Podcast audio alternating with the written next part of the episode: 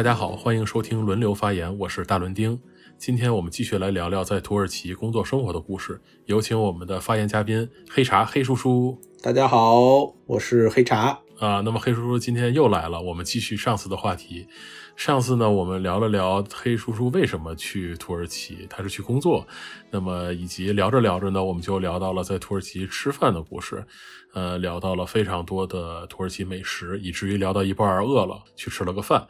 啊，感兴趣的朋友呢，可以去听一下上期节目。那么这期呢，我们就继续上期的话题。那么既然吃饭说完了，我们就得说说买东西的事儿了。因为黑叔叔，你也不可能天天都泡在食堂，或者说天天出去吃饭，那总是会需要买一些生活用品啊，或者买些什么零食啊、饮料之类的东西。那在土国当地，你是去哪儿买东西呢？它是也是有那种大型超市，就像山姆，或者是呃，就是国内的这种大型连锁超市，还是说是一些市场一类的？呃，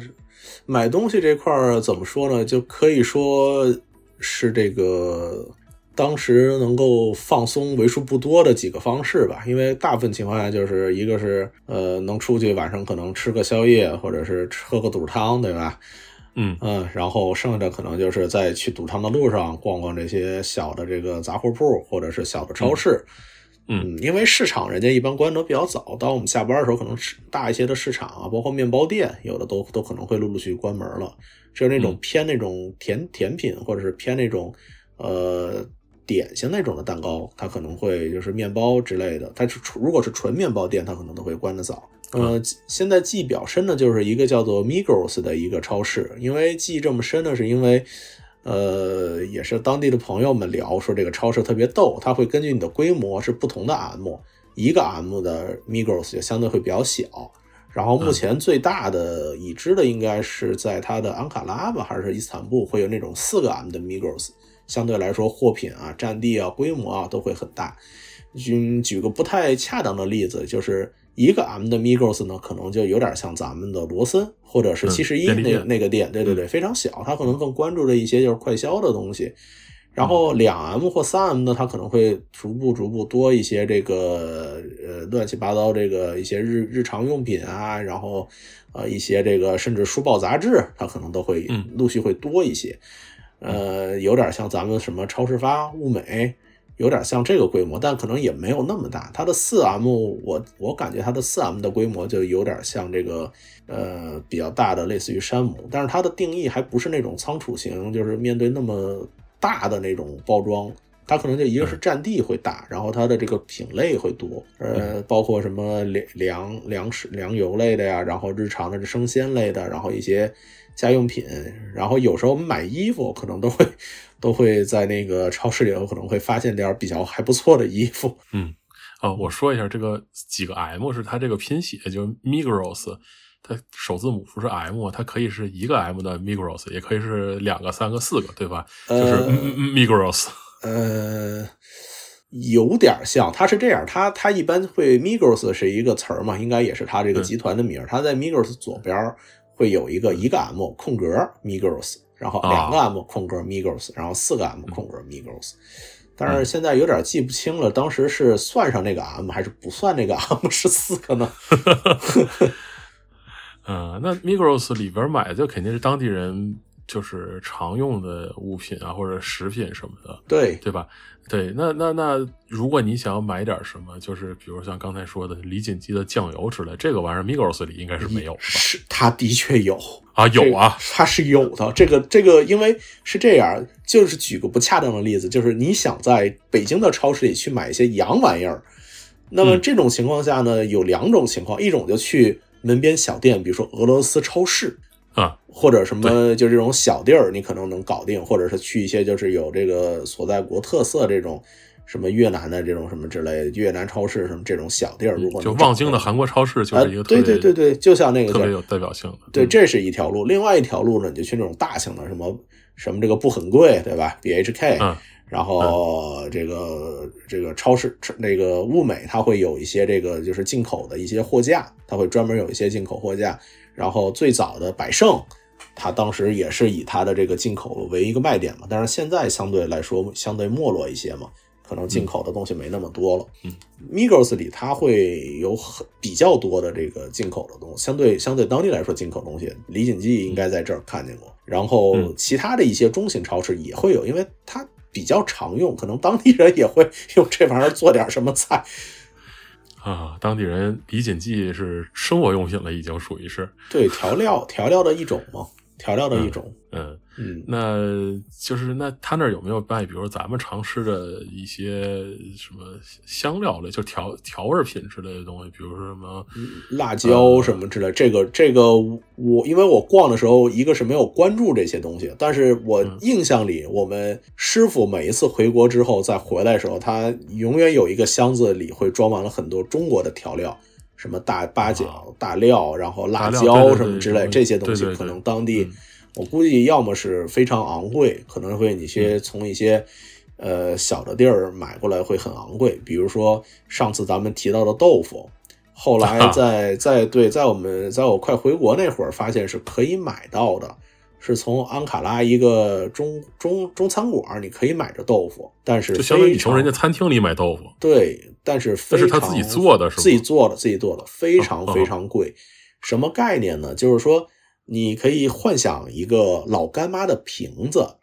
嗯老干妈的瓶子里呢装满了呃几条豆腐，它会切的比较呃类似于一个正方形或长方形，然后它会切的非常长，能够正好装在那个老干妈那个盒里。嗯嗯，老干妈那个皮儿里，然后它会拿那个皮儿为为介质，然后那么着去装一一瓶儿老干妈，那玩意儿一份儿呢，应该是在二十个当地币，也就相当于是六十块钱人民币，那么就是瓶。一个老干妈瓶儿的豆腐，还不是塞满了，它就是几条，就要六十块人民呃，币。基基本上塞满了吧，基本上塞满，但是不是满打满压塞满，它肯定会有一部分比较大的空间。对我要就跟咱们吃的那种一样的，就是软软的那种。呃，对对，稍微稍微可能偏硬一点，有点像呃卤卤水或者什么偏硬一点的那种制制作的方式。嗯，反正非常昂贵。我记得当时炒那一份儿，师傅还挺挺挺小心翼翼的，说说这个是细货，得得得得精着点吃，这个汤，这个豆腐非常的昂贵啊，非常的珍贵。吃的少。其实说到这儿，也就是就是毕竟是穆斯林国家嘛，它其实嗯说是猪肉是被禁的，酒类是被禁的，但是实际上你在它的街边，就是酒，就是就酒而言啊，你是可以买到的，而且嗯不像阿联酋啊或沙特那种。就严格禁酒那种国家会非常非常，呃，就是你沙特我记得应该是最严的，它是完全你是不应该是能买到这东西的地儿。嗯嗯，然后就是就酒而言，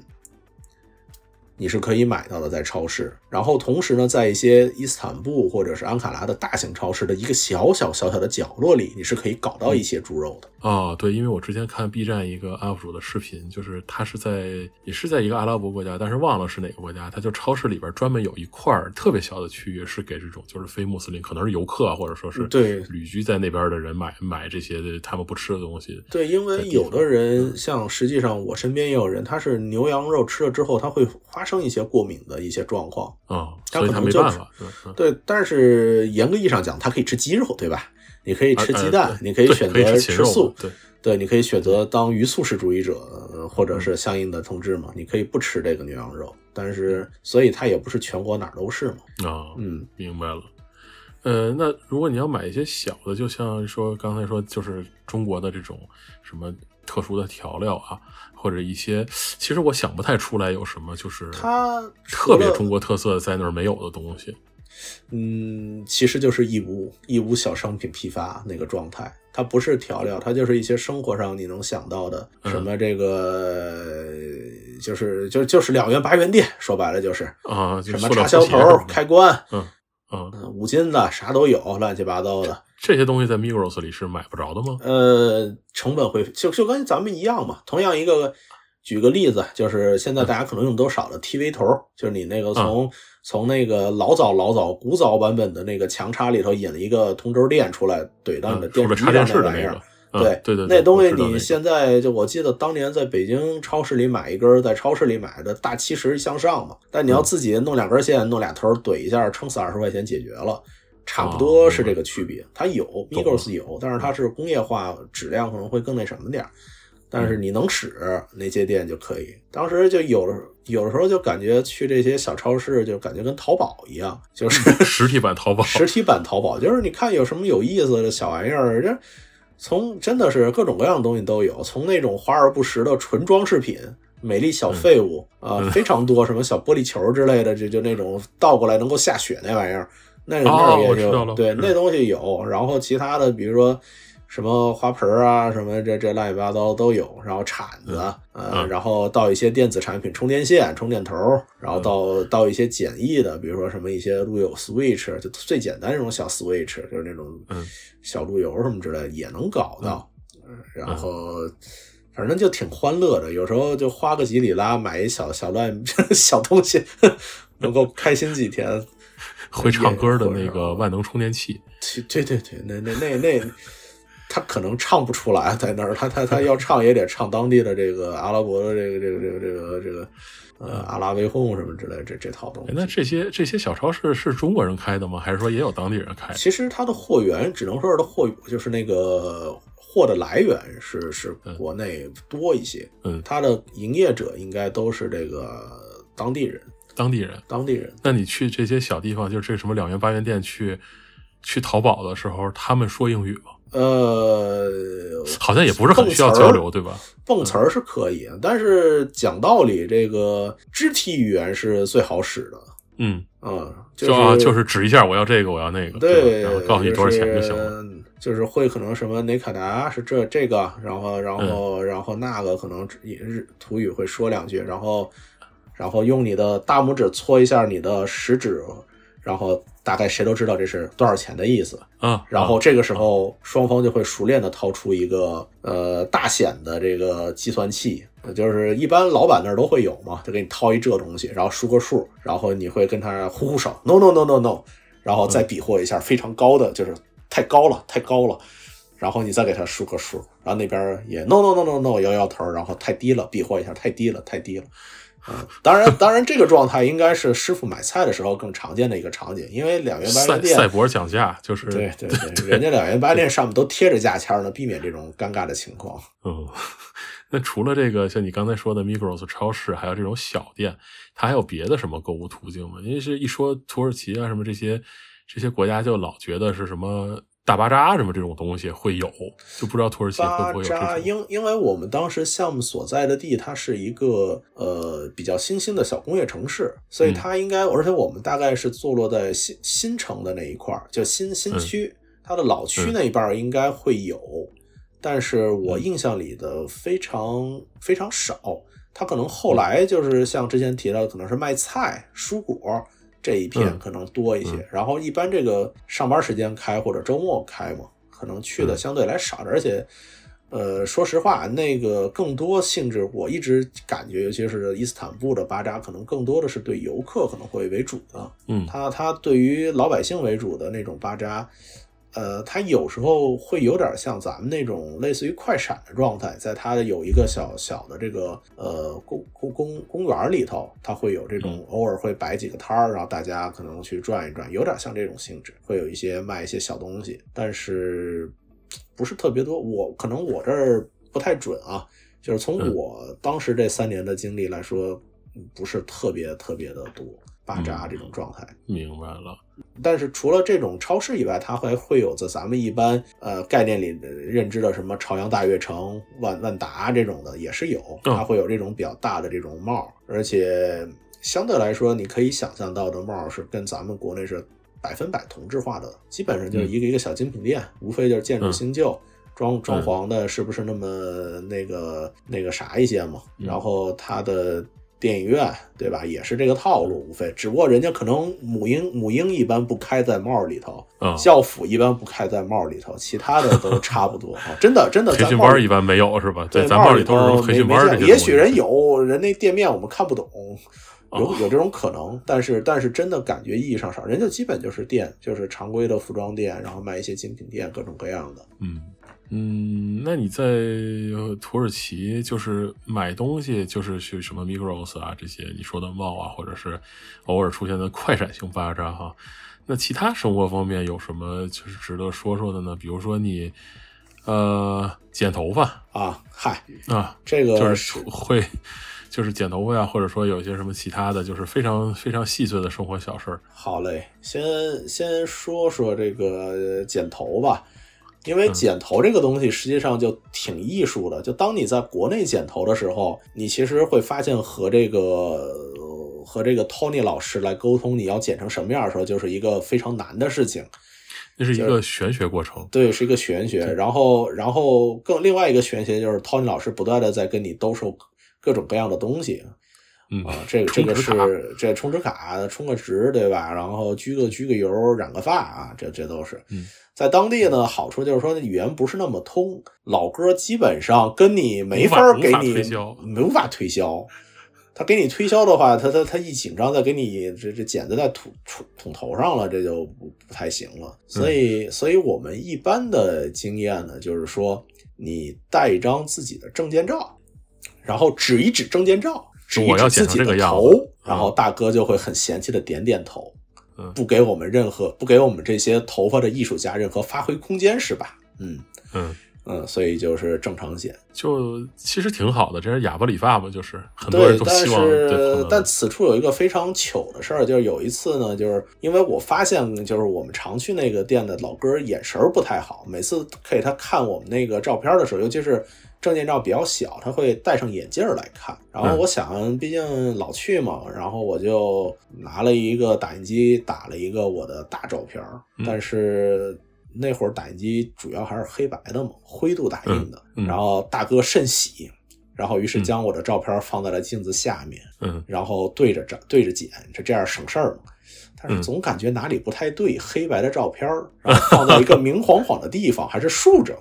不太吉利，然后也比较社死，你知道吗？因为旁边还有等着的当地人跟那看，就是师傅对着你的照片给你剪头。对，这是这还是黑白照片，黑白照。然后后来一度我们就是让让师傅放飞自我剪。后来后期在项目上，就是他们有时候就是带一个推子，尤其是有的老老同志也不在乎这东西，就基本上也就自个儿来是吧？自个儿来了，就两个人互相剪，你给我推推，我给你推推，推两每这听起来容易发生互坑的事件。呃，还好还好，大家一般都比较稳，而且一般是这样，就是你实在不行就推成毛寸嘛，推成毛寸之后慢慢长吧，推推一次毛寸长仨月嘛，再推一次毛寸再再长仨月嘛，再不济就皈依我佛了嘛，就就就就也男同志留个光头也不是不行嘛，对吧？嗯，对对，而且再说当地这个抑制性脱发的人也大有人在，所以这个这个光头也不少，反正我们项目上当时就有一个。所以还好，整体还好。呃，说这个就是剪发师傅，因为语言不通，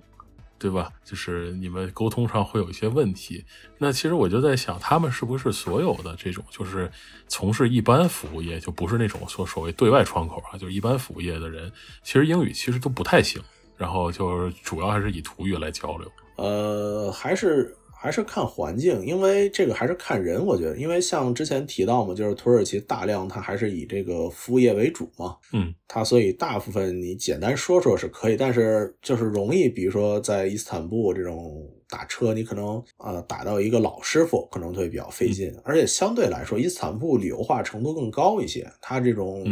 更更会好一些。像安卡拉或者其他我们所在的这种小的工业城市，人家可能会说个当地语，可能就到头了。甚至甚至人家可能会说德语会更多一些，因为德国和土耳其的这个移民也好，或者人口比例还是挺高的，所以英语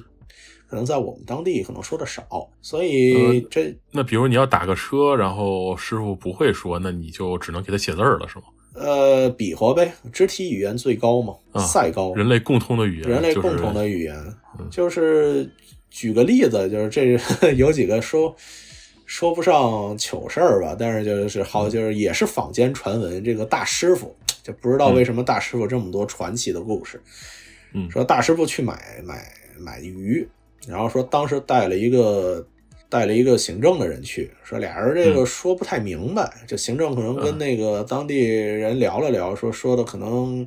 不是特特清楚怎么回事儿。然后大师傅说算了，我上，就是操操着中文就上了，说要买一条鱼，然后怎么可能？然后用他的右手来比划，就那种游的鱼，啊，然后然后这个当地人用土语说，然后在两个人无数遍重复这句话之后，当地人就明似乎明白了什么，然后在各种各样的肢体语言中，然后之间交杂着刚才咱们提到的那个太高了，no no no，太低了，no no no，然后掏出计算器的环节。就熟练的把这事儿办了，然后行政在旁边看着一脸懵逼，说说还可以这样吗？肢体语言这么好使吗？这个说实话，如果我是那个卖卖东西的，我可能不是很能理解这件事儿。他可能只能说这是大师傅之间的，或者是 的一种精神传输吧。啊，都是同行，对吧？都是同行，可以了解一下。对，还有有一次就是我们打车。就是要去火车站嘛，然后实在想不起来火车怎么说了，因为那会儿也没有说现在的概念，不行，我搜张火车的图片，对吧？或者我把当地的照片弄一张街景，或者弄一个百度的弄个景给人看一眼。那会儿还没这个概念，而且用的也很少。那会儿智能手机可能也刚出来嘛，嗯，四 S 可能都没发，那会儿可能是四 S 还没发售呢，就是陆陆续续。二零一零年嘛，毕竟还没有说特别发达，对对，嗯，所以。就是急中生智，一个同志举起了他的右手，模仿那个火车“库库库库库库”啊啊的声音，然后司机一拍大腿，一脚油给我们送到了。所以这司机还是一个见过蒸汽火车的人。对，当时我后来后来跟我们这儿老同志聊，说你们还是运气好，说他可能理解成了火车博物馆啊，还有这个东西啊，对，但是好就好在火车博物馆和火车站站它在一个地儿啊，所以对嘛，因为北京的老火车站和火车博物馆其实也在一个地儿，呃，对对吧，就老的嘛，但是你说实话，未来高铁化以后，它这个东西逐渐会分离的越来越厉害嘛，嗯，我就在想，如果。如果是一个特别年轻的司机，你做出这个哭哭哭的动作，他是不是能理解那是个火车？那就看他有没有看过《火车托马斯》了啊。所以，所以你们在土耳其坐的火车其实不是蒸汽机车，对吧？呃，不是，它是有那种模型也好，或者是缅缅缅怀他们当时的这个有一些这个火车的这个。呃，老火车嘛，它可能会有一些，在当地坐的大部分都是已经是呃高铁居多，它还会有那个电电力火车，对对对，电力火车。嗯嗯呃，其实说到这块儿，我我想问一下，就是你们在土国，因为是要工作的嘛，对吧？就是你基本上天天都在工作，但是其实当地有些风俗习惯，它可能跟咱们的所谓的工作习惯不太一样。就是你有没有碰上过他们斋月？是白天不吃饭的那种情况，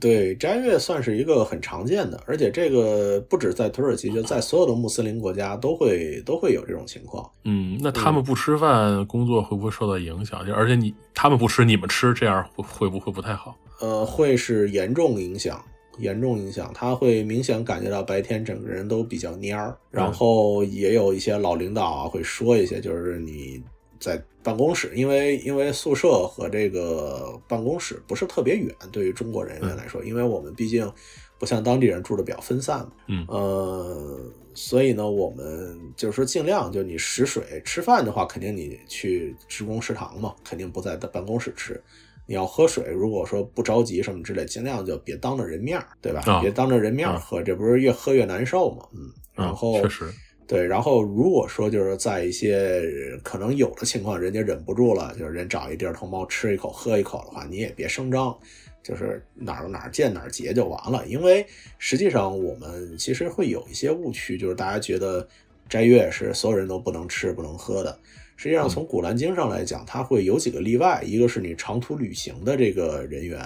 就是比如说大巴大货车司机，你让他把个斋，那。这一个月就成了这个交通事故集锦月了。嗯，你你这不吃不喝，肯定精神力、集中力肯定会有下降嘛。嗯，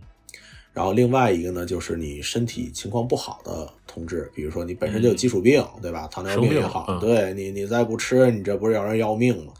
所以这个是可以。然后还有一些就是特殊人群，像儿童或者是孕期的妇女，我。记不清孕期妇女是不是在这里头，但我记得儿童是可以可以的。反正它会有几个例外，它不像咱们想的，就是说一刀切就切切干净了。但是它只是说是有例外，所以呃，但是对于大部分人而言，而且是比较虔诚的穆斯林来说，他是白天是不能吃，就是严格意义上除了气儿以外，不能有任何东西进进进入你的体内。啊因为我当时当时问过他们说，那你抽烟算不算？啊，这好奇怪的问题。对对啊，你想你抽烟算不算？你说是他他说他说严格意义上，按理说除了空气以外都不都都不太行。但是我问这人他虔不虔诚，是不是特别地道，我也不太确定。但是，嗯，但是反正水吃的是不让，这个烟这个就就就可能也是徘徊在这个 这个这个灰色色地带，灰色地带，嗯对灰色地带。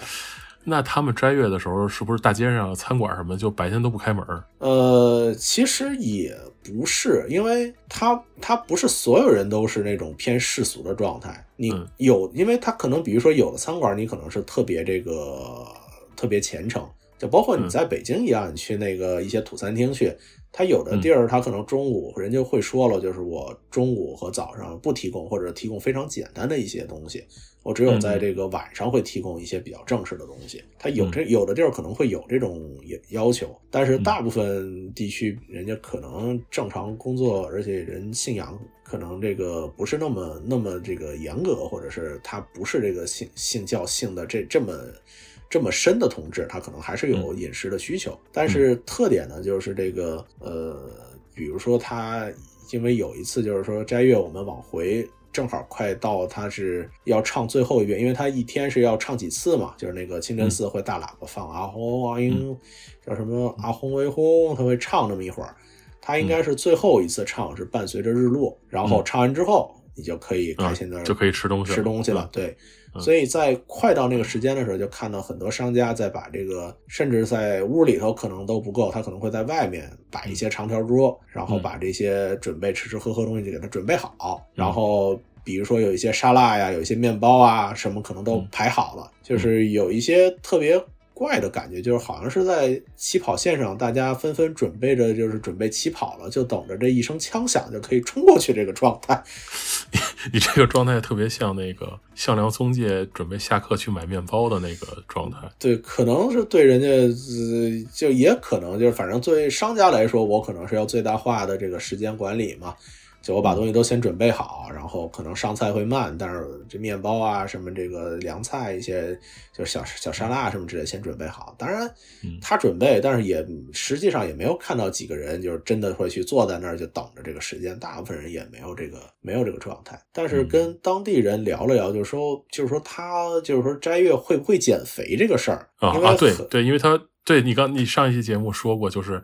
他们吃的都是什么用糖拉成的丝儿做的点心，或者说是或者说是一个什么食品上面有一一层一厘米厚的黄油这种。那斋月的话，他们肯定这种东西吃的就少了嘛。实实际上，他们就是有两种两种说法嘛。就我认识一个老哥，他说并不是，说因为你基本上就属于你天黑那会儿，可能七八点就开始吃第一顿，吃完之后你就睡，因为你很疲劳嘛，一天也没怎么吃饭，也没怎么喝水，吃完之后你血糖迅速升高，你肯定会困，你就睡。嗯。睡了之后呢，可能在第二天凌晨三四点，或者是你得起来，先在日太阳升起前再准备好一顿饭嗯再来一顿吃。嗯对，就那顿饭吃完之后，你一天就再也吃不了嘛。嗯所以他就说这两顿饭其实吃的就挺暴饮暴食的，而且从血糖或者什么之类不太好。嗯但是又有有的人跟我们聊呢，包括有时候看，就是你说斋月的时候，你会看他那肚子越来越来越来越小，然后呢，等开斋节。一开，哎，肚子慢慢又弹回去了。他这个现在想，他这个可能是什么呢？就是他这个咱们现在提倡呢，或者是有的减肥法会说的这种，就是轻断食。嗯因为因为相当于你从早上六点到至少十二个小时到十四个小时内，你是不能吃东西的嘛。嗯嗯它它应该是直接消化你的这个，就消耗你的这个深层的这个储存的能量嘛。嗯嗯，所以所以说法不太一样，但是看到的，因为身边毕竟搞项目或者干基建的人，他有的确是有几个虔诚非常虔诚的去把斋，但是就就是打蔫儿打蔫儿的非常厉害，剩下的可能就是。人家可能就是稍微注意点，还是吃，但是不在同事前面吃，或者也不在那什么人自己也不标榜自己是这个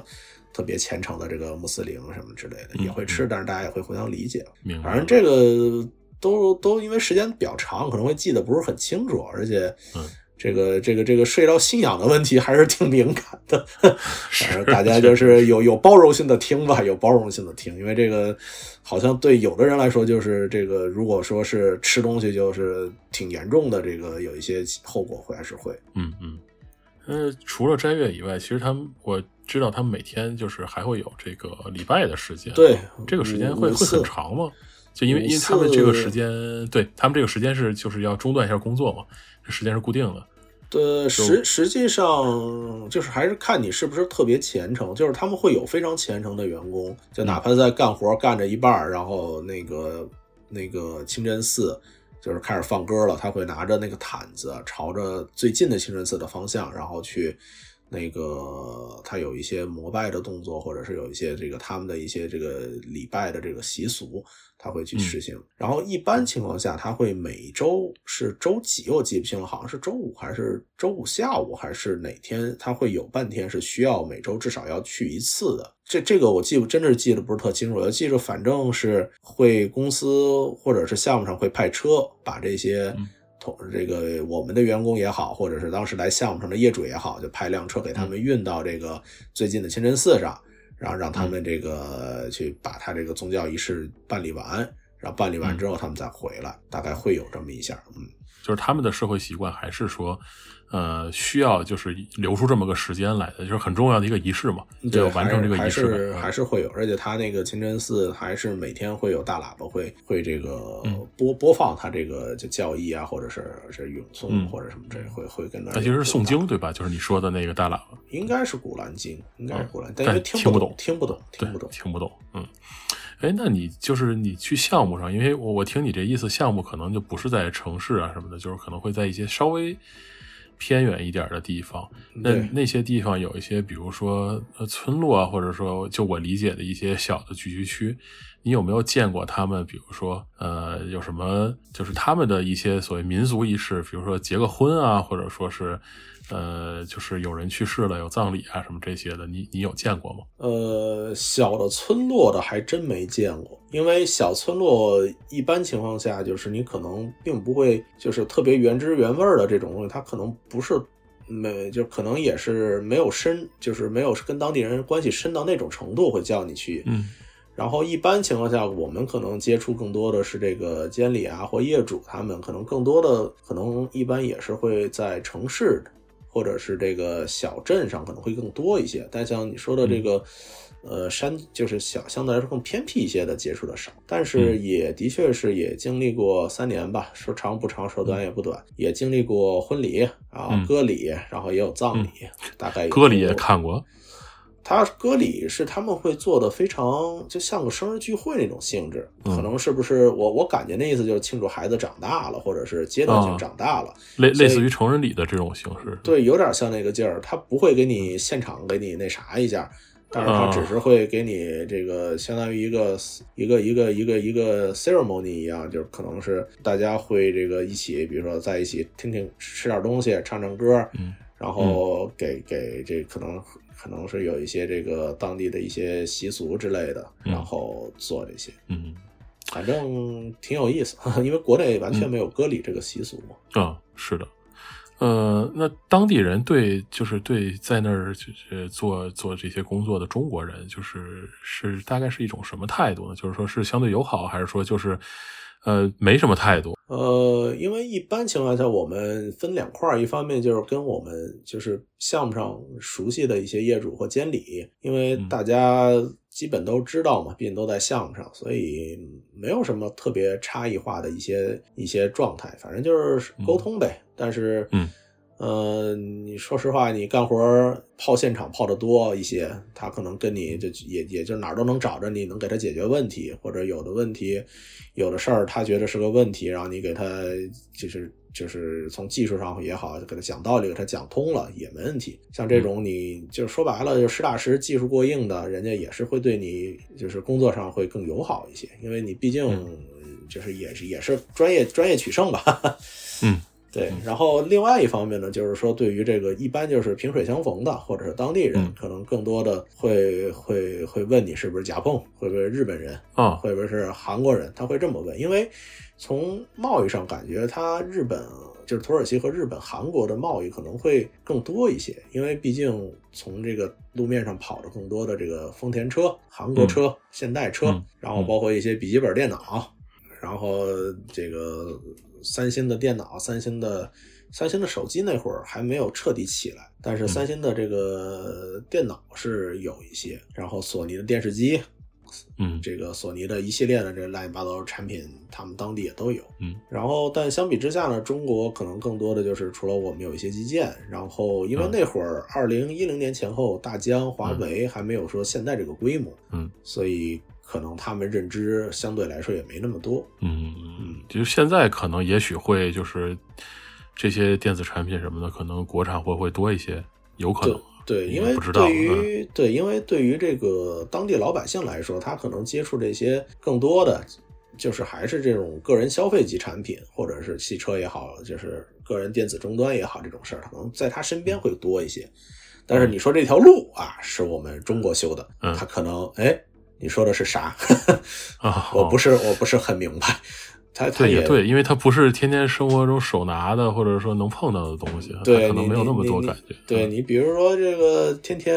Indian Mi Bands，对吧？这至少人嗯家手环有个小米有个 logo，人知道是是。但是你现在那会儿那会儿，相对而言还没有现在这个中国制造这么这么广阔。嗯，呃，那聊到这儿，其实我想问一个问题，就是如果现在就是在二零二三年的这个当下，呃，单位跟你说说再派你去土国待一段时间，不一定是三年，也可能是一年或者更短的时间，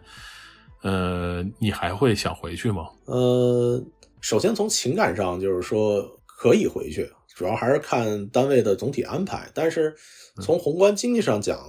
比较难，因为现在从这个大的这个经济环境，你可以看到，就是说，呃，里拉，尤其是最近埃尔多安连任以后，里拉其实是有一个暴跌的。嗯呃，我们当时在二零一零年前后在土耳其，它的汇率可能是四就是对人民币啊，仅仅是对人民币。那会儿巅峰时期差不多是巅峰时期不说了，但是差不多是三点五到四的状态。就是对一个里拉换三点五人民币。对对对，三点五到四个人民币。嗯嗯，相对来说，我们在那儿挣钱，其实花钱其实是是亏的，因为因为啊因为挣的是大家挣的是人民币嘛。同样一个岗位，当地人拿的可能就比我们多，而且多的还挺多的。但是你也不好说什么，对吧？嗯你如果这种情况，你在新加坡或者这种地儿可能会更更厉害。嗯嗯，但是在现在呢，你可以看到，就最新的这种比人民币，昨日就是就是前几天我查的是零点三，啥概念呢？就是现在是一个呃三个里拉换一个人民币，呃差不多差不多嗯是这意思，就是反过来了，有一点像反过来的状态，这就贬了接近十倍，那就是大概是这样。对，非常厉害。而且当时我我记得就是就是可能大家会有一个有一个小新闻吧，就是当时在二零一四一五年前后，里拉有一个暴跌，就是它那个有一个它的那个有一个政治波动那一阵子，然后它的奢侈品店反应慢了。什么哦哦，对，我记得这件事儿，对什么香奈儿 Prada 或者 LV 之类的，对它，因为你刷 Visa 之类的，它是绑定了实时汇率来结算的，所以当时那一阵子这些店直接都亏亏爆了，因为它用的好像是前一天用的前一天的那个呃价来定定它当日的价嘛，但是它一天内的波动就很大，所以那一阵子就是划算，对，就是买到就是赚到嘛。嗯，我记得后来他们反应过来就把店关了，还是怎么样，就不对他卖了。先他先是关了，然后现在我问那边的朋友，他们说已经是实时汇率结算了，啊所以就不会滞后了。对，避免了你这个可能性。哎，那土耳其其实我还有最后一个问题，就是土耳其安全不安全？呃，就老觉得那个地方好像似乎会打仗的样子。它其实它的东南部一直会有，一直还是有一些冲冲突的。嗯，但是像在伊斯坦布啊，或者说是就是这些大城市，就相对来讲不会有什么安全上的威胁，对吧？呃，看你指哪类。如果说是那种大型的这种动荡，或者是这种针对于这个中国人的恐怖袭击之类的，应该暂时近近几年是没有听听到过的。但是这个伊斯坦布，因为毕竟是旅游城市嘛，说句实话，各种各样的人多了以后，它会存在各种各样的这种呃，因为旅游相伴随而生的问题，比如说这个呃偷盗，嗯啊，还有一些这个忽悠啊。这里我可以扩展一下，我们当时。就是很多当时在网上搜攻略的时候，就是你会遇到有会发现有一种情况，就是你说给司机了二十块钱，嗯，给完之后司机收了钱之后，嗯，他就坐在那儿也不动，也不让你下车，也不开票，说你说怎么不动？我不给你钱，该找钱。说你没给我，你一分钱都没给我，他就他就是就是明睁眼睁眼乱说，对，睁眼说瞎话，对，就睁眼说瞎话。那。我们也遇到过，那最后没办法就吃亏吧，就反正也不是什么太大金额，就给了，又给了一次。然后还遇到过找假币的，就是你给他一张真的，然后他说你这张有问题，然后给你张假的，这种也遇到过。这种事儿有，国内新闻也报过，对，各地都有。嗯，然后想想还有呢，就是哎呀，这个能不能讲？有一点，对于因为因为当时一般很多女孩嘛。在在之前那个环境，好多女孩觉得浪漫土耳其就是两个姑娘一起搭伴去土耳其玩嘛。嗯，实际上，呃，也是我们就是当地一些朋友也好，或者当地一些华人，有时候在项目或者什么其他事聚会的时候也会聊，说其实土耳其人他挺爱占便宜，尤其是年轻人，就是年轻一些的或者是中年一些的，他挺爱占小姑娘便宜的。嗯，他不是贴面礼吗？嗯嗯，一般像我这种油腻的肥仔。可能人家就意思意思，招个手，握个手，结束了，并不想跟你贴贴一身油。嗯，但是遇到这个呃这个白嫩的小姑娘，人家可能一握手一使劲儿，不就给你瞪过来了吗？然后哎贴一贴，嗯，是是有选择的，尤其是在坦布这种地儿，它有的这个。就是你，你跟当地人友好，但有的人是 OK 的，就是很友好的人，但有的他也有这个私心的，然后包括他有的这种服务人员，他有可能会对你有一些其他的企图。当然也是看了看攻略，也是听他们瞎聊，说有这种可能性，所以还是得适当的提高一些这个这个这个这个旅游上的这个这个相关的安全意识。你不能啥事儿都给使馆添麻烦去。去去找领领保领保服务去，你如果说自己能够注意一些安全，然后给自己增加一些安全的这个这个这个这个这个注意的这些手段什么之类的，会会好很些，好很多。嗯嗯。呃，那最后，如果让你说你推不推荐大家去土耳其自由行的旅游，你是推荐吗？还是不推荐？自由行现阶段现阶段先不推荐吧，跟团或者是你有朋友，或者是你有一些呃比较熟悉当地的人能给你做推荐会也好，或者是在当地你出什么情况能够帮你的话，这种是 OK 的。因为他这个目前因为是今年土耳其刚刚大选，应该也就是在前一个月、前两个，应该就是这个月或者是前一个月，埃尔多安刚刚连任。连任之前，他还是有一个几个 反对党组成了一个反对党，然后，然后几个反对党组成了一个反对党，对，然后跟他对着搞嘛。但但埃尔多安还是挺挺厉害的，他他还是挺挺挺有手腕的。但是这个整体状态下，就是它，而且里拉现在说句实话，经济还是一个大大的宏观的问题嘛。就它，它当它经济这么这么跌的时候，它还是有些不太安全。因为我